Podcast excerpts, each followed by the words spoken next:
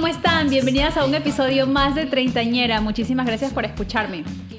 Hoy tengo una persona muy especial de invitado. ¿Y por qué digo invitado? Porque es el segundo treintañero que está por aquí, mi amigo José.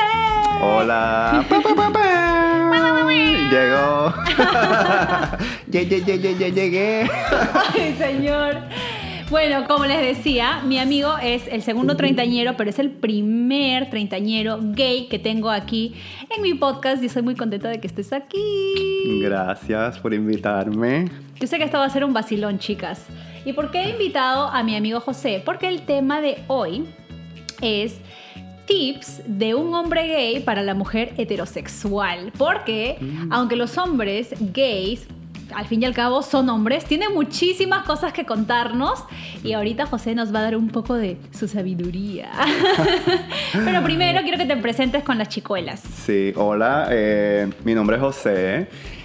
Eh, vivo en Nueva York, soy de Puerto Rico originalmente, La nacido y criado, encanto. la isla de Ricky Martin, Daddy Yankee, Olga Tañón. eh, Bad Bunny, ah, el conejo El gran malo, combo. el gran combo, toda esta racha de salseros y reggaetoneros.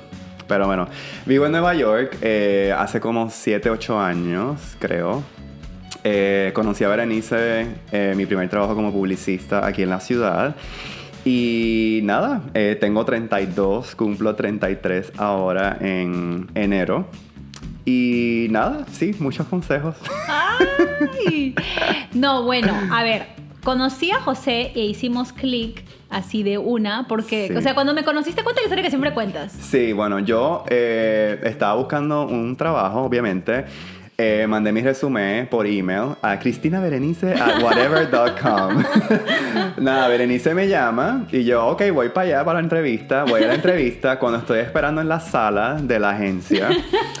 Y viene este mujerón con un traje pegado, o sea, mini, o sea, a mitad de muslo, las megatacas, la- los megatacones súper altos, el pelo así como todo producido. Y yo, wow, ¿qué es esto? Y nada, después de ahí hicimos clic. Eh, Tú sabes que mis hermanas eh, te encuentran súper lindo, o sea, físicamente obviamente eres súper guapo, entonces, ¿cómo haces amigo? Porque este hombre, para que ustedes sepan, chicas, o sea, tiene una cantidad de machos, tiene un portafolio ahí para escoger, o sea, y edades también, ¿ah? Porque tienes de todo un poco. ¿Cómo haces? Pues mira, mm, yo creo que. no sé. Yo creo que pasan, las cosas fluyen y como que yo creo que tiene que ver mucho con la seguridad que uno tiene. Eh, también soy Capricornio, que yo digo como que soy seguro, aparento ser seguro eh, externamente, pero internamente tengo 300 mil issues en mi cabeza que, que, que me dan inseguridad, pero también uno tiene que llegar al punto de que uno lo controla. Entonces uno no lo demuestra y eso es bien Capricornio. Capricornio. Capricornio. Aries. No muestre sus emociones. No, pero es muy importante el tema de la seguridad. Lo tocábamos en el capítulo anterior. Porque hablábamos de muchas chicas, por ejemplo, tienen mucha inseguridad con su cuerpo eh, a la hora de la hora de tener relaciones sexuales o de tal vez de mostrarse en un bikini. O sea, cuando ya te vas, vas a mostrar tu cuerpo hacia otra persona. Y yo creo que eso más bien viene por las mujeres, no tanto por los hombres, ¿ah? Porque yo creo que los hombres no están viendo, ay, esta tiene celulitis o esta. Ah. Exacto.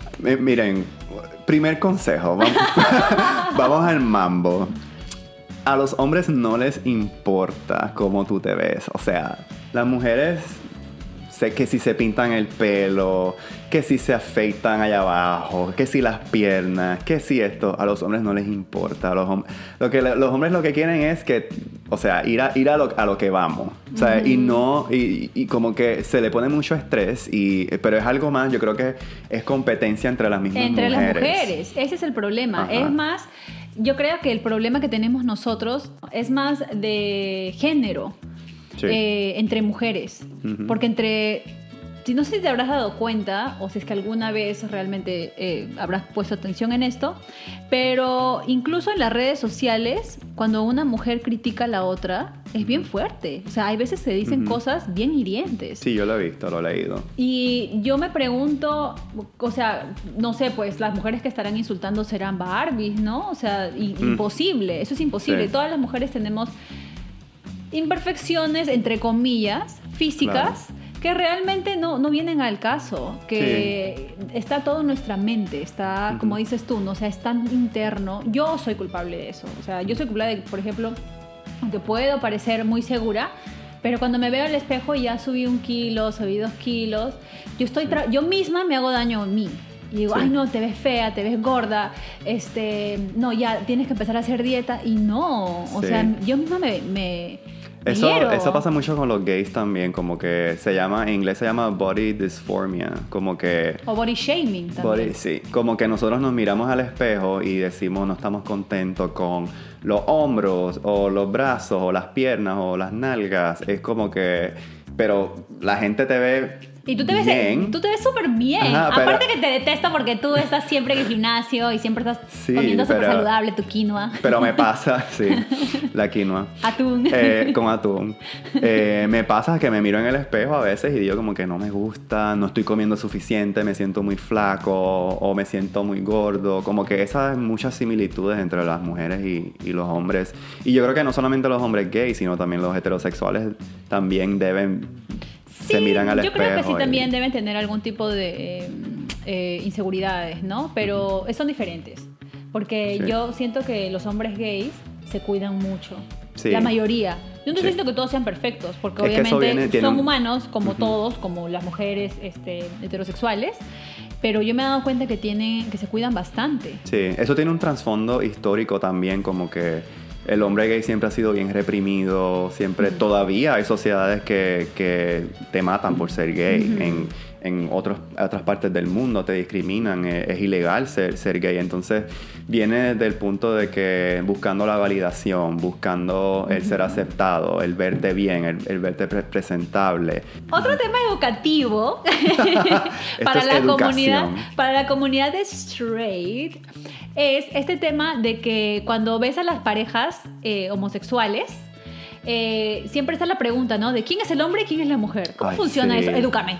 Sí, no, mira, eso, eso primero que nada, nunca le pregunten a una pareja homosexual quién es el hombre y quién es la mujer. Es de mala educación. Es de mala educación. Y, o sea, son dos hombres. Son igual con dos mujeres. Cuando ves dos lesbianas, por ejemplo, si las dos son femeninas o una es más, más, eh, menos femenina o lo que sea, nunca pregunten porque son... Eh, eh, bueno, primero que todo, el tema del género es un tema bien polémico.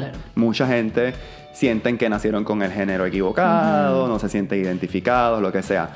Pero en el caso de, hombres gays, en mi experiencia es como que yo me considero hombre, o sea, soy homosexual, pero soy hombre. Claro, no eres y estoy, ajá, estoy, estoy con es que otro te gustan hombre. Los hombres. Exacto. So, estoy con otro hombre, los dos somos hombres, ¿sabes? No, no, no tenemos ningún rol, pero para mí ha sido como que un tema que, que internamente como que yo digo, oh estamos en el 2020. Pero es una pregunta súper, súper, sí, súper... Me pongo en los zapatos de la persona heterosexual y me preguntaría, o sea, como que entiendo de dónde vienen, que no tienen ninguna malicia al preguntar, pero traten de, de no, o sea, de no hacer esa pregunta y de tampoco hacer tu propia investigación, como que ve online, lee sobre el tema, no hagas que la persona gay tenga que pasar el trabajo de explicarte. Porque a mí recientemente, tan reciente como en el verano pasado, alguien me preguntó que si yo era el hombre o la mujer en una relación. Y yo dije, yo soy hombre. O sea, yo no... No hay ni una mujer ni un hombre en la relación. Exacto. Y eh, en la relación homosexual, pues hay... Puede ser versátil o puede ser activo o puede ser pasivo. Activo es cuando prefieres eh, penetrar. El pasivo es el que prefiere que lo penetren y el versátil es el que hace los dos. Entonces, eh, muchas parejas pues son versátiles porque pues hacen de todo, whatever, están juntos. Eh, pero son dos hombres. Entonces, para alguien puede ser una falta de respeto que le pregunten. Pero para otras personas, como en mi caso, pues yo digo, ok, pues tengo que educar a las personas y decir como que son dos hombres aquí. Chicas, por favor, siempre hay que pensar antes de hablar. Sí, hagan en la, en la investigación antes. Hay tanta información en, la- en el internet que uno puede leer y, y, y, ¿verdad? Como que luego... Educarse. Sí, educarse. No le hagas pasar el trabajo a la persona eh, gay. Especialmente si no la conoces también o no tienes mucha confianza, ¿no? Porque a veces, o, o también utilizar términos eh, peyorativos, ¿no? Como maricón. este, Ay, ese es otro tema. eh, en Perú hay una, hay una palabra muy, muy fuerte que la verdad es que yo no la puedo, no la, no la puedo ni, pronun- ni pronunciar. Eh, pero hay cosas muy feas que dice la gente. O sea, si realmente tienes, si- o sea, si tienes una confianza y esa persona te ha dado la confianza a ti, Claro. pues es diferente. Pero si no la conoces o no tienes esa confianza, pues evitar. Ujú, Exacto. No, la- las palabras sí hay que tener mucho cuidado con las palabras, especialmente uno dice, bueno, en Sudamérica se dice mucho marica, maricón. En Puerto Rico, maricón es gay. Bueno, en Sudamérica Sí, también. sí, sí. Pero se usa como que para insultar. Sí. Yo creo que allá en Colombia, Venezuela, como que son marica es como parte de, de cómo hablan. Entonces, cuando yo viví en Miami, mucha gente me decía marica tal cosa y yo como que, ¿pero por qué me estás diciendo marica? Pero claro, no te lo están diciendo por, por, por insultar, ¿no? Exacto. Pero eh, yo te quería eh, preguntar, ¿cuáles son las diferencias que tú ves entre los hombres heteros y los hombres gays? A los 30. Bueno, yo creo que eh, en mi generación, los millennials, el hombre heterosexual es un- todavía es un poco más conservador que el hombre gay. Como que quieren estar casados, tener Sí. sus familias, tener... eh, y eso está bien. O sea, es, es la, es algo, la heteronormativa, ¿no? De, de- no sé si es un disparate lo que acabo de decir, pero me entiendes, ¿no? Que es lo que, lo que nos inculcaron desde pequeños. Y el hombre gay todavía está como que en esa búsqueda de debo ser tradicional y casarme con un hombre y tener una familia y tener una casa. Eh, o puedo tomarme la libertad de, continuar viajando o teniendo mi vida soltero. eh, y pues creo que esa es la, diferencia que hay ahora mismo. Fíjate, yo una vez conversaba con un amigo gay que vive en España y él me, él me dijo esto, y ya, ya me tú si es verdad o no, que si es que el hombre heterosexual piensa en sexo, el hombre gay piensa en sexo tres veces más.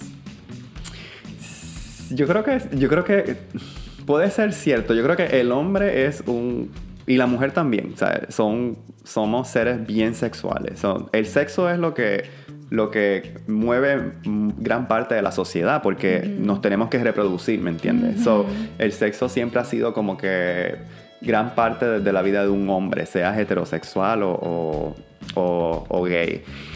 Pero yo creo que también tiene que ver mucho con dos hombres, ok, un hombre eh, es bien sexual, imagínate dos juntos. Claro. Entonces es como una bomba Es una atómica. bomba. Y, y es como, eh, bien- es, yo creo que sí es cierto, pero también el hombre gay como que siente más esa libertad y esa, y el hombre gay también tiene muchos, eh, bueno, los hombres hetero- heterosexuales también, pero hay muchas inseguridades y muchas cosas que van detrás de, que- de, de lo que un hombre gay carga a través de su vida y muchas veces lo manifiestan por medio de- del sexo descontrolado. Y eso eventualmente pasa, son etapas que uno tiene como hombre gay. Eh, eventualmente te cansas de eso Es y que también te sientes- yo buscas imagino que una estás- relación más seria. Sí, me imagino que también estás como reprimido Estás reprimido, durante, sí. digamos, tus, tus, tus años de adolescencia. ¿no? Porque muchos de, de las personas gays no salen del closet hasta Sí. después en los 20.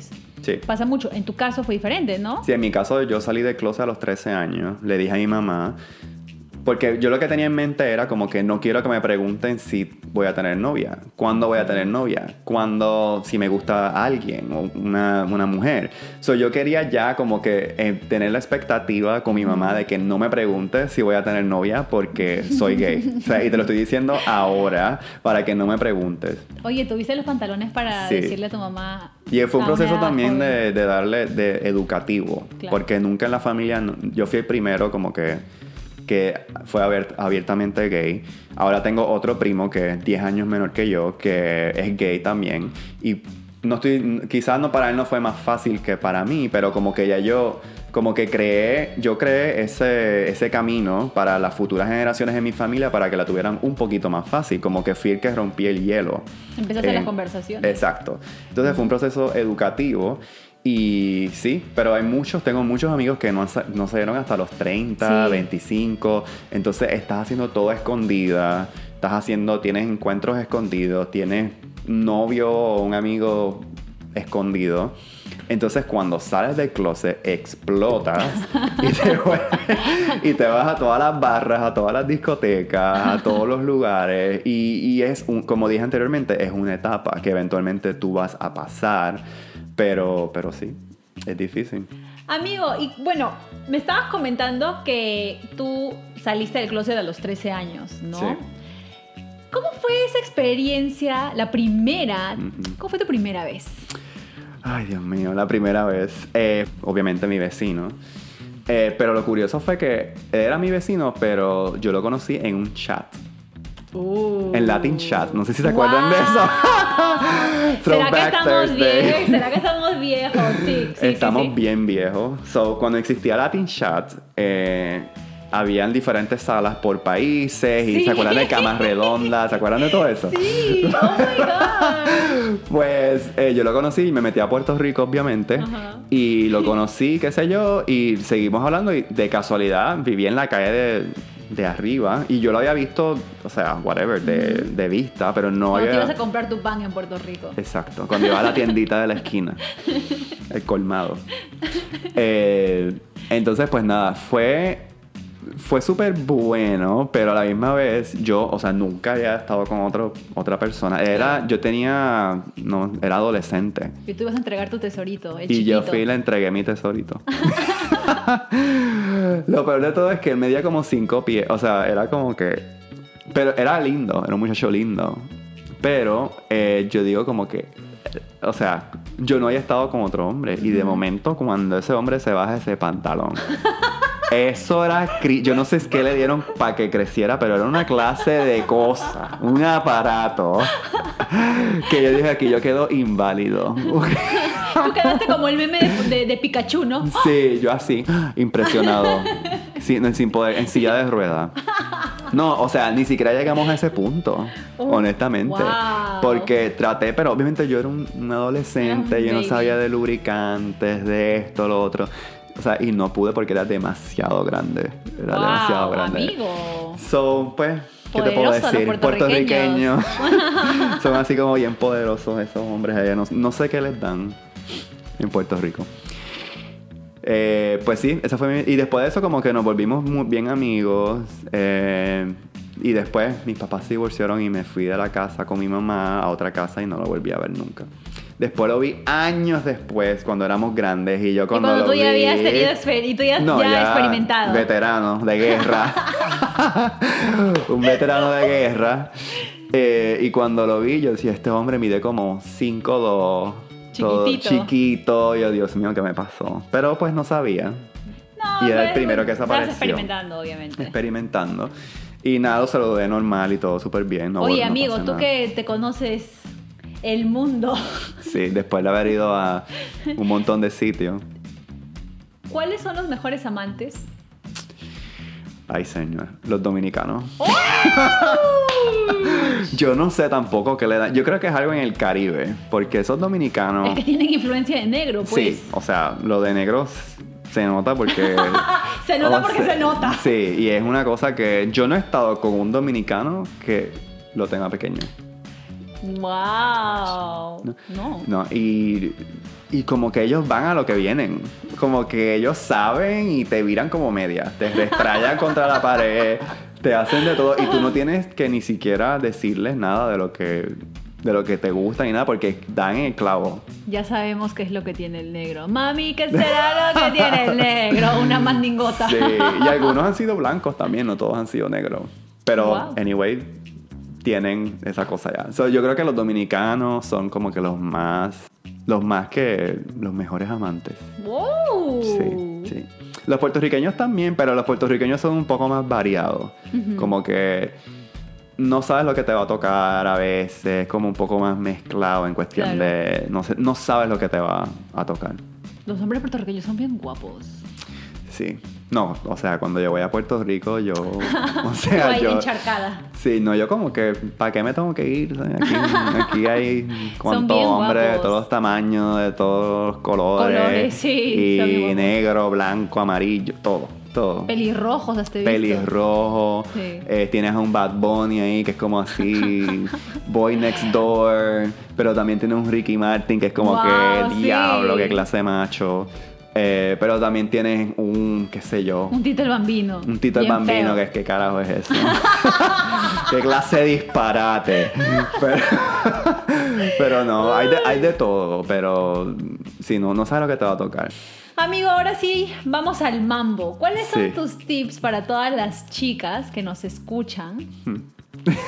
Como hombre gay, pero hombre al fin y al cabo. Ajá. Para, tú sabes, esos tips de seducción, esos tips Sí. de para el momento sexy. Yo creo que mujeres tienen que ser bien puercas.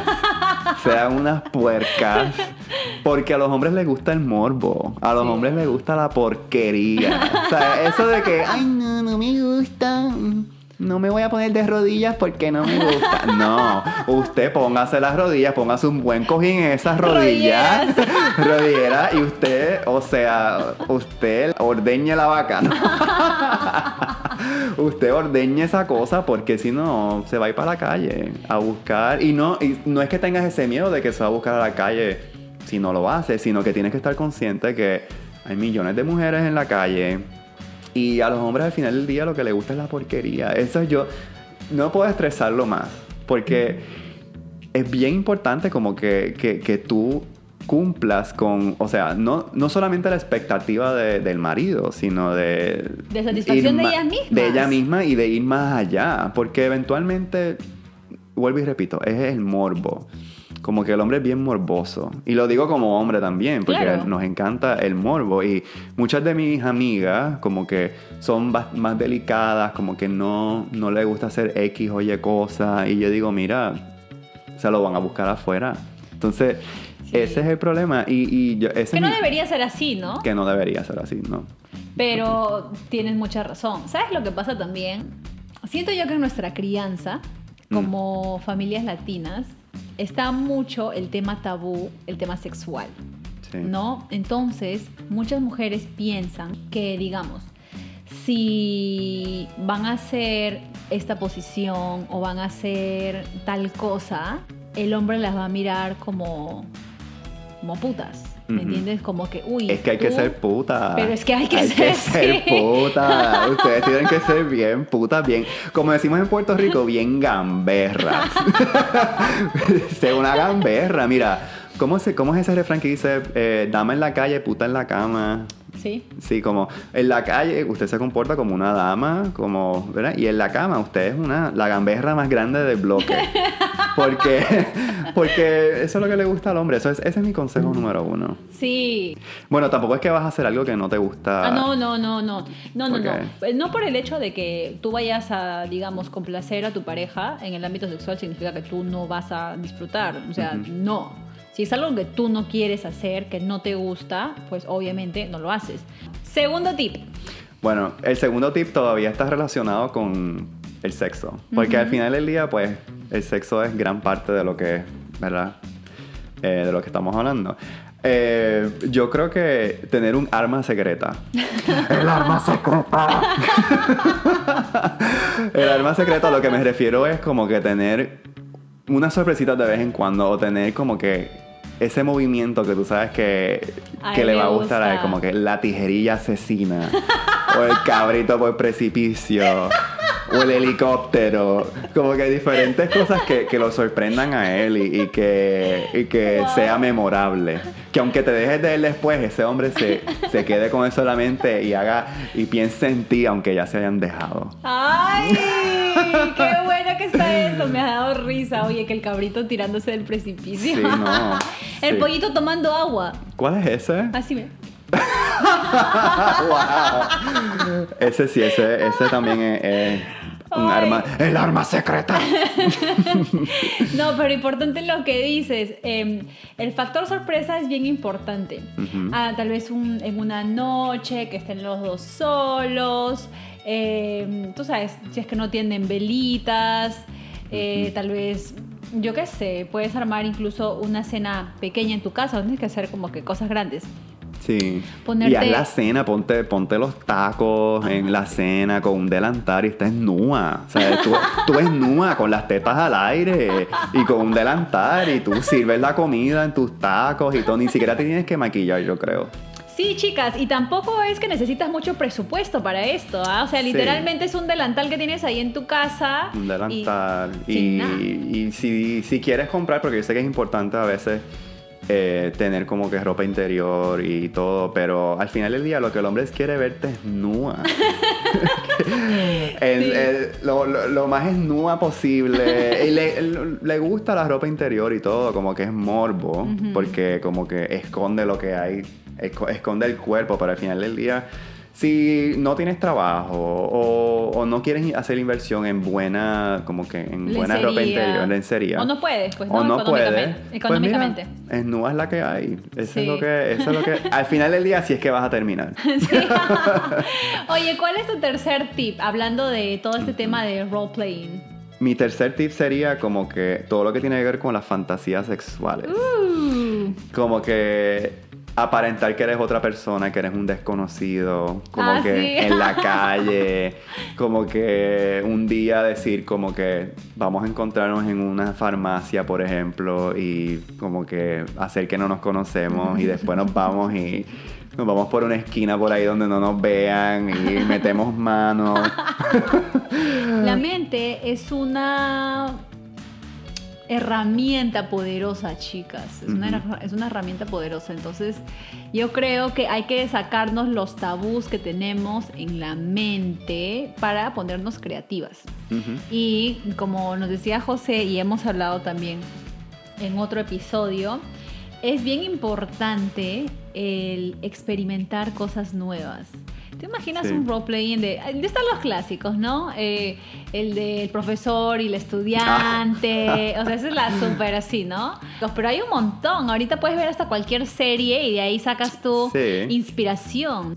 Y si acaso, o sea, yo sé que también para muchos matrimonios o muchas parejas que llevan mucho tiempo Caes en la monotonía. caes en la monotonía y lo, como que él te va a preguntar probablemente por qué tú quieres hacer esto ahora, nunca lo hemos hecho, como que cuál es ahora. Entonces también tienes que tener esa conversación de que quieres tratar cosas nuevas y, y abrir ese, ese capítulo de, de tratar cosas nuevas, porque eventualmente pues hay que echarle como que leña al fuego y buscar la forma de mantener la cosa picante. Es el día.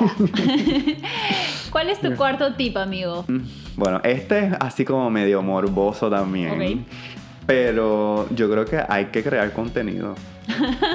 hay que fotos y videos. Sí. O sea, tienes que filmarte, tienes que celebrar, como que te ayuda también a celebrar tu cuerpo, independientemente lo que sea. Yo creo que y también te ayuda a crear contenido para que tú tengas en el futuro. Por ejemplo, si tu marido se va de, de viaje, tú tienes contenido ahí visual para satisfacer, satisfacerte en lo que tu marido regresa y, y les ayuda también a crear esa chispa, como que eh, tener fotos y videos. Yo creo que obviamente algo íntimo, no es que las vas a compartir con No, no, no, y eso es lo que, yo iba, lo que iba a comentar. A mí el tema de las fotos, la verdad es que sí me gusta, porque ya sabes, estás en cualquier día de, de tu trabajo y, eh, no sé, tu esposo está en el trabajo y tu plum le mandas una fotito, pero, y, ¿me entiendes? Ya enciende esa chispa, ¿no? Sí. Pero chicas, hay que tener mucho cuidado con el tema de las fotos. Nunca muestren su cara, por favor, ni ninguna marca Sí. que ustedes tengan. ¿Por qué? Porque uno nunca sabe cómo esta persona vaya a reaccionar luego. Y yo me quedé traumada una vez, me acuerdo que estaba viendo un reportaje de Perú de esta pareja casada. Eh, la mujer se separa y el hombre tenía video, mira, en VHS. Hace Wow. cuánto tiempo. Tenía video y él lo que hizo fue que colocó el video de ellos en una página de pornografía Con el número de la casa de esta Ay, persona diciendo mío. que ella era una prostituta. Wow. Entonces yo con eso me quedé toda Sí. mi vida porque yo, o sea, podía ver el reportaje que la chica lloraba tanto, se sentía tan mal. Entonces, chicas, si lo van a hacer, importante, uno, si son fotos, por favor, cuiden mucho su rostro. Yo les recomendaría que realmente no lo incluyan. Eh, o si tienen también tal vez alguna marca que es este muy eh, reconocible en ustedes o un también. tatuaje. O un tatuaje, por favor, Sí. tengan cuidado con eso.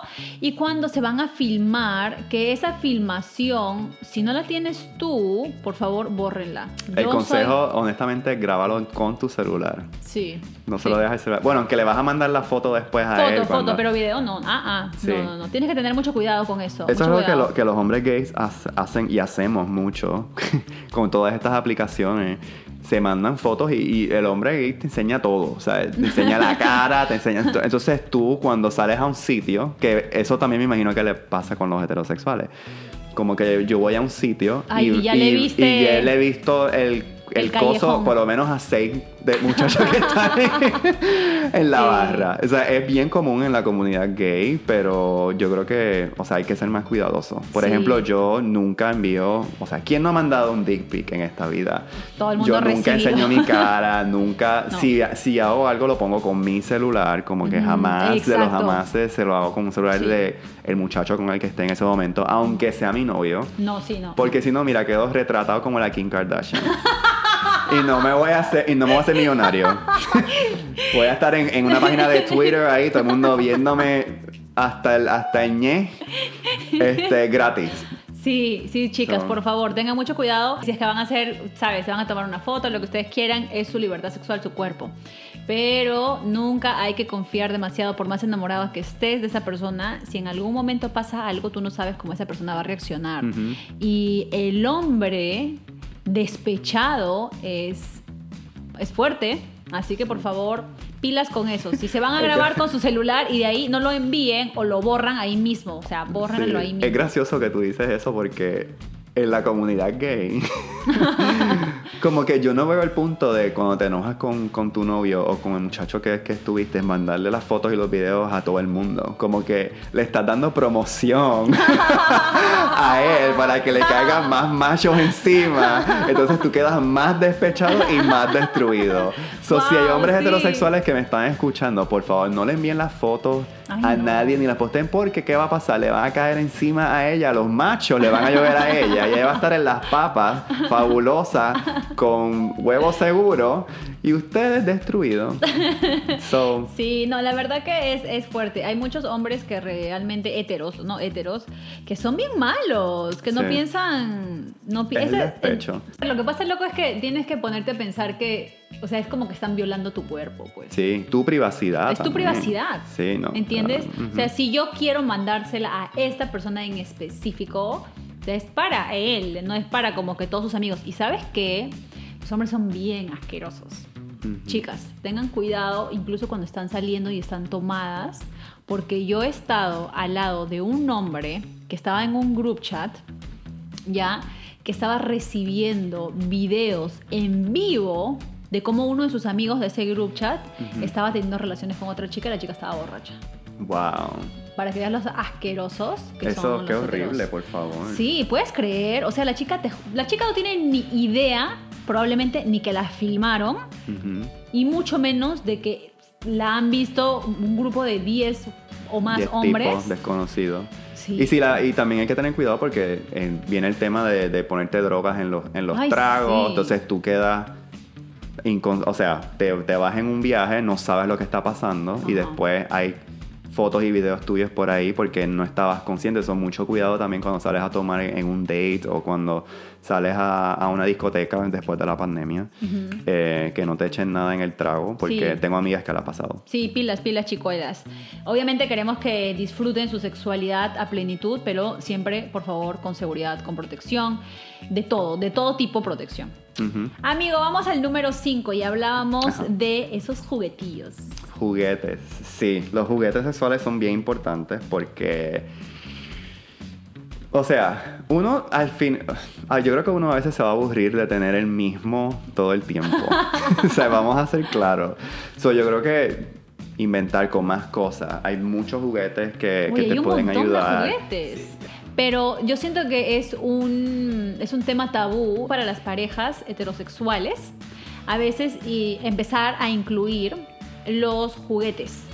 ¿no? Pero chicas, hay juguetes para todo. O sea, no se vayan a asustar tampoco, porque a veces ves, tú sabes, una mandingota así de este tamaño. Entonces, oh my gosh, ¿qué es eso? Eh, pero no, hay de todo. Entonces, Vibradores. Sí, o sea, experimenten, busquen, eh, salgan, salgan de, de la monotonía. Bueno. Tanto para ustedes o como para sus, sus parejas. Y vamos con el último tip. Bueno, el último tip es que, bueno, tienen que utilizar su cuerpo. Utilicen el cuerpecito que Dios les dio y traten el sexo anal. Yo sé que hubo una, una eh, invitada que vino recientemente y habló sobre el tema, pero como hombre gay, obviamente puedo. Ah, no, tú obviamente tienes mucha más experiencia que nosotras. Puedo continuar abundando en el tema porque, o- por- porque ajá, porque obvio. porque soy gay. Eh, pero yo creo que es, es muy, es muy bueno. Yo creo que es muy bueno que lo traten porque primero pues le da diferencia, eh, dinámica al- a la relación. Y segundo, yo creo que si tomas las medidas necesarias y, y, pues tienes un buen lubricante y, y que lo hagas con cuidado, no es que de la primera fuacata ya No. y, y te rompes la vida. Terminas en el, en el hospital. Terminas en el hospital. No. Eh, es completamente eh, safe. Es completamente. No te va a pasar nada. Puede que te duela un, un poquito al principio, obviamente. Pero, pero creo que vale la pena tratarlo. Porque, otra vez, vuelvo y repito, al hombre le gusta el morbo. Y si hay algo que esté un poquito prohibido, Es al macho le va a gustar. Sí, las cosas prohibidas. las cosas prohibidas, como que no, eso no está eso no está hecho para eso. Mire, usted se pone otra vez ahí y dice, esto se hace, se hace lo que yo diga. Y yo, y lo hace. Y, y no te va a decir que va a ser color de rosa, Claro. Pero- Pero hay que tratar, ¿no? Uno nunca sabe lo que le puede gustar. De repente no es para ti tampoco, porque no estamos diciendo que a todo el mundo le vaya a gustar, ¿no? Sí. Pero abran su mente y otras cositas. Y también puede ir a, a un sex shop y preguntar al, al empleado como que si hay diferentes tipos de lubricantes que te puedan ayudar que sean mejor, algunos que son a base de agua, otros son a base de aceite. Mm. Entonces pues tienes que ver lo que hay algunas personas que tienen reacción al de aceite Ah, en la piel, sí, sí, eso es bien importante que hasta que no trates no vas a saber. Exacto. Ay, amigo, muchas gracias por estar hoy en el podcast. Espero que no sea la primera vez. No, quiero, quiero seguir más. viniendo para, para seguir impartiendo sabiduría.